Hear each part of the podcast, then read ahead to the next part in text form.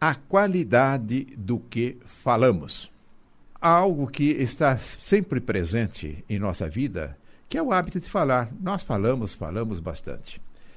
É uma das maneiras que nós temos de poder irradiar uma influência à nossa volta, envolvendo as pessoas que convivem conosco.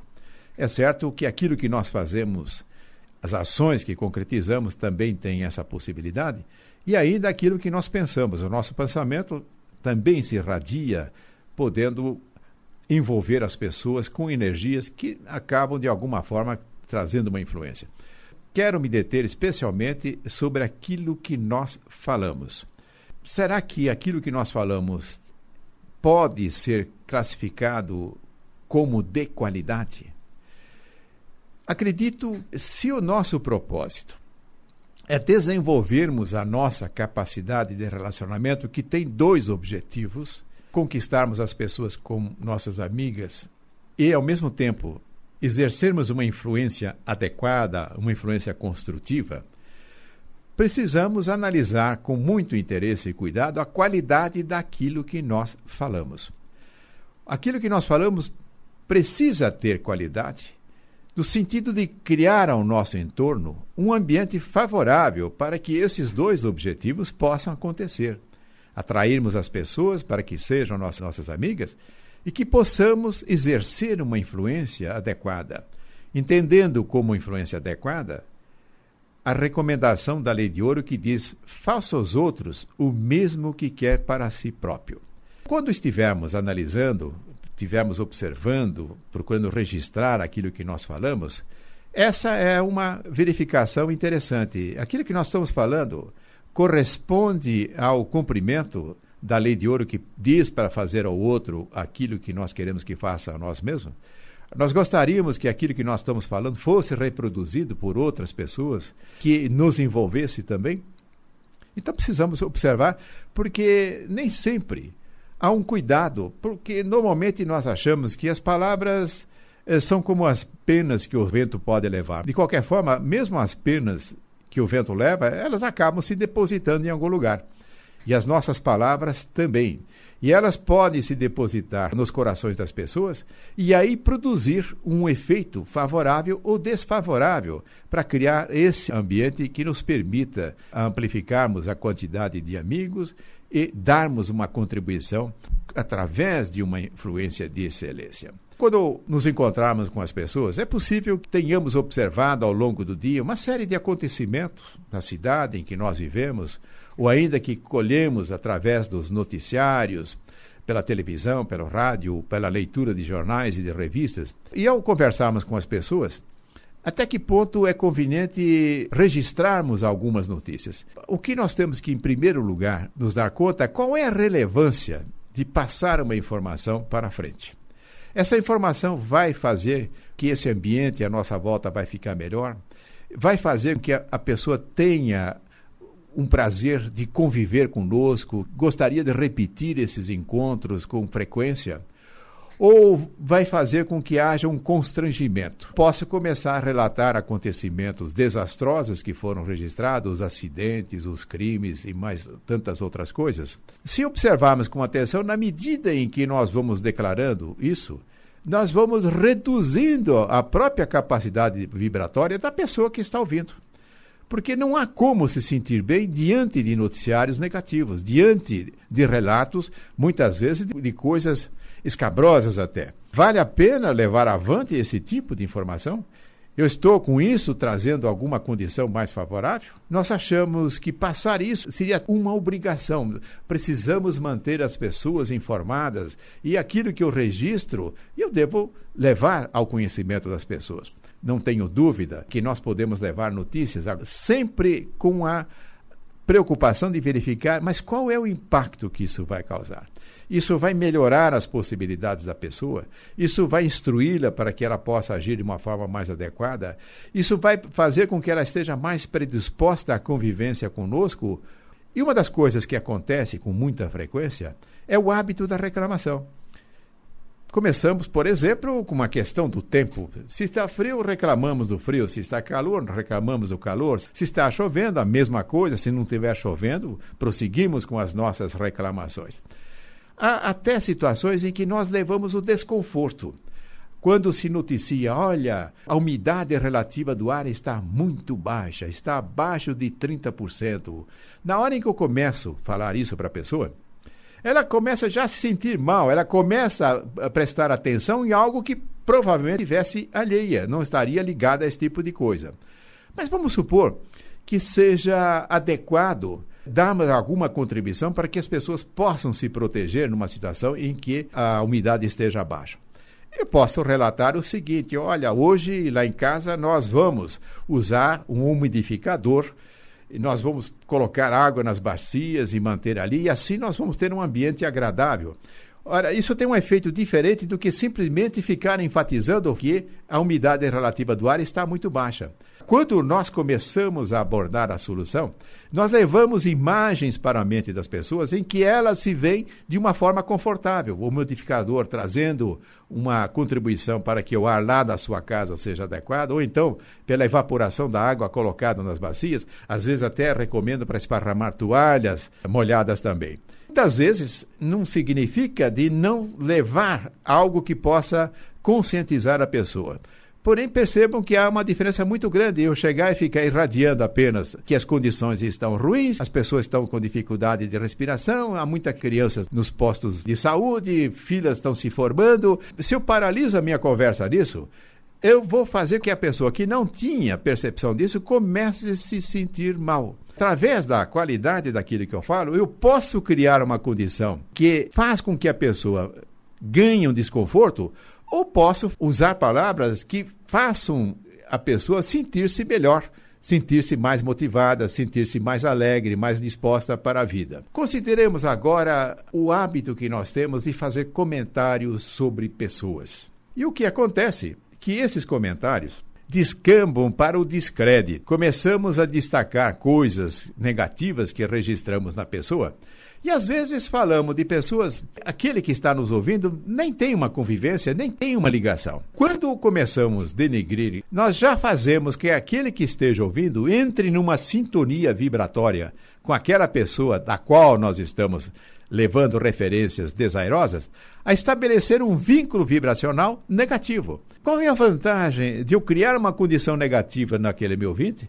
Muitas vezes até criando uma repulsão dela para com aquela pessoa sobre a qual estou falando, qual é o benefício de fazer isso? Isso não significa que na vida nós não possamos analisar as coisas, os fatos que acontecem. O que acrescenta se eu começo a fazer o comentário a respeito de atitudes e comportamento de determinadas pessoas. Faz parte das preocupações, do interesse daquelas pessoas que estão ouvindo? Isso vai favorecer que elas possam estreitar vínculos de convivência com as pessoas sobre as quais nós estamos falando? Dificilmente isso vai acontecer. É muito importante que haja de nossa parte um interesse em fazer que as nossas palavras sejam palavras de qualidade, sejam palavras que fortaleçam as pessoas que nos ouvem. Especialmente quando nós nos declaramos interesse em ajudar as pessoas, em oferecer algum tipo de contribuição para que a vida das pessoas possam ser melhor. Acontece pela influência que nós exercemos. A influência que nós exercemos precisa ter a qualidade de ser algo que é de interesse daquele que está nos ouvindo, que tenha prazer de considerar as nossas influências, que se dá por aquilo que nós fazemos. Aqui no caso, estou enfatizando por aquilo que nós falamos. Algo que desperta nela o interesse de seguir uma recomendação, de seguir através do registro de uma experiência positiva que possa ter sido relatada e, com isso, encher-se de um ânimo que possa capacitá-la a viver uma vida de uma maneira mais plena, de uma maneira mais realizadora. Se adotarmos essa postura de uma maneira permanente, a tendência é irmos desabilitando os hábitos em que as nossas palavras não são palavras de qualidade, são palavras que vibram uma energia baixa em nós e naquele que esteja nos ouvindo. E isto não vai trazer nenhum tipo de benefício.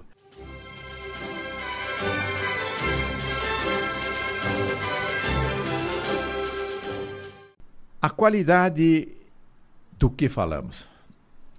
Consideremos agora o que proceder em relação àquilo que os outros falam e que nós escutamos. É necessário selecionarmos o nosso interesse de ouvir coisas de qualidade que sejam ditas pelos outros.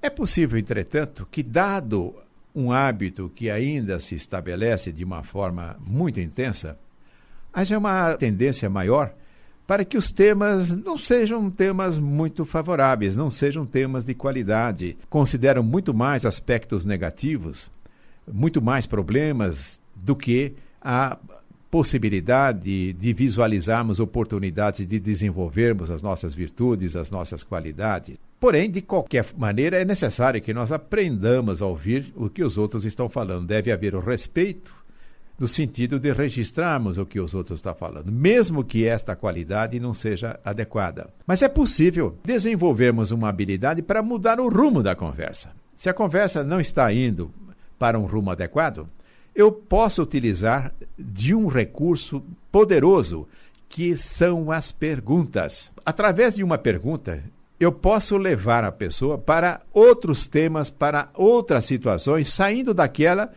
que eu possa entender que não esteja sendo favorável, nem para ele que está dizendo, nem para mim que eu estou ouvindo. Vamos dar um exemplo de como fazer isso. Vamos supor que a pessoa se detém durante longo tempo a historiar problemas de saúde dele, da família, de não sei quantas pessoas. Depois de oferecer a oportunidade da pessoa falar aquilo que pretendia falar, e nós notamos que chega uma hora e começa a repetir, há um esgotamento do assunto. Se nós formos uh, pessoas que conhecem mais de perto aquela que está nos falando, não será difícil localizarmos temas ou situações que merecem a atenção da pessoa e que tenham a possibilidade de que a conversa tome um rumo mais adequado. Vamos supor que a pessoa goste de flores. E eu sei que ela é uma apreciadora, especialmente de orquídeas. Posso fazer a seguinte pergunta: você poderia me dizer quais são as orquídeas que estão floridas? Aquele que tem orquídeas sabe que ao longo do ano sempre há uma orquídea com as suas flores. Isso vai fazer que ele saia imediatamente daquela conversa que não está agradando e que não é favorável nem a ela nem a mim, para um outro tema. Ele poderá começar a relatar aquilo que está acontecendo, as conquistas, os desenvolvimentos que ele teve. Posso fazer com que essas perguntas tenham interesse também em que aquilo que vai ser falado pela pessoa me preencha de alguma forma. A pergunta tem essa possibilidade imensa de haver uma correção de rota. E lembre-se que muitas vezes a pergunta pode ser usada de uma forma indevida. Nós podemos fazer perguntas que levem a pessoa para novos temas que são desagradáveis, criando até muitas vezes constrangimentos para a própria pessoa. É sempre importante que esteja presente a recomendação de fazer aos outros aquilo que nós queremos para nós mesmos. Assim, é usar a pergunta de uma forma construtiva. E aqui é bom registrar que uma conversa de alta qualidade é aquela que oferece a possibilidade de nós aprendermos, de desenvolvermos o nosso conhecimento nos mais diferentes campos. Quando encontramos uma pessoa que sabemos que é detentora de habilidades especiais num determinado campo, Através de perguntas, eu posso recolher informações valiosas no sentido de aumentar também o meu conhecimento. Essa é uma conversa produtiva, é algo de qualidade. Isso oferece possibilidades muito grandes. Quando estivermos falando sobre futuro, esse futuro pode ser das pessoas, pode ser da cidade em que nós vivemos, do país em que nós vivemos. Aí nós podemos direcionar a nossa conversa para questões que despertam preocupações, medos, ou então podemos começar a garimpar possibilidades de que esse futuro venha nos preencher de uma forma positiva. E todo aquele que busca encontrar propostas positivas na vida, no lugar de se deter na análise de problemas, fala muito mais sobre possibilidades de coisas que possam ser seguidas, trazendo uma melhor qualidade de vida onde nós moramos, ou inclusive no local em que nós trabalhamos. Aquilo que nós falamos é de uma importância imensa em nossa vida. E como frisei no início, é uma das atividades mais constantes em nossa vida. Eu acredito que, mais do que falar, Pensamos muito mais do que falamos. Mas falamos muito mais daquilo que fazemos. O impacto que nós exercemos, a influência que nós exercemos no convívio com as pessoas, tem muito mais a ver com aquilo que nós falamos. É necessário consignar a importância para as palavras. Cada palavra desperta sentimentos, desperta significados, pode despertar entusiasmo, pode despertar medo, pode despertar uma motivação para prosseguir a vida de uma forma construtiva, pode levar ao desânimo. Qual é a qualidade das nossas palavras? Se porventura nós quisermos oferecer para os outros coisas que venham a beneficiar, está aí uma excelente oportunidade de fazer de nossas palavras um auxílio valioso que represente uma influência que venha carregada de significado e que vai encontrar esse significado especialmente nos ensinamentos de Jesus, que começa a nos dizer da importância de amar o próximo. E as nossas palavras podem registrar se realmente estamos indo na direção de amar o próximo ou se estamos com as palavras perturbando aqueles que nos ouçam. Vamos nos empenhar para que aquilo que nós falamos seja de alta qualidade.